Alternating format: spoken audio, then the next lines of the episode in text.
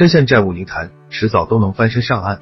欠款不多，想办法开源节流，咬咬牙，再苦再难，辛苦几年就能扛过去。欠款再多都能还清，背后有一个逻辑，不知道是不是这个道理。一个人能背上多少债务，要看有形和无形资产。换句话说，凭本事负债。金融机构或许有偏差，但量级差别不大。在个人心中的信誉也有基本判断力，能欠多少，反映出一个人的价值。普通人爬得越高，越容易跌倒。衡量一个人还要看低谷期，承受能力越强，走得越远。有本事欠，就有本事还。比如罗老师就是榜样，你也可以，只是时间问题。负债累累，把心放宽，为曾经的过错承担后果。穷困潦倒，还有无形资产，放下面子，当初的自信、坚强、勤奋重新表现出来。别再颓废，别再狼狈，与其彷徨不安，不如鼓励自己。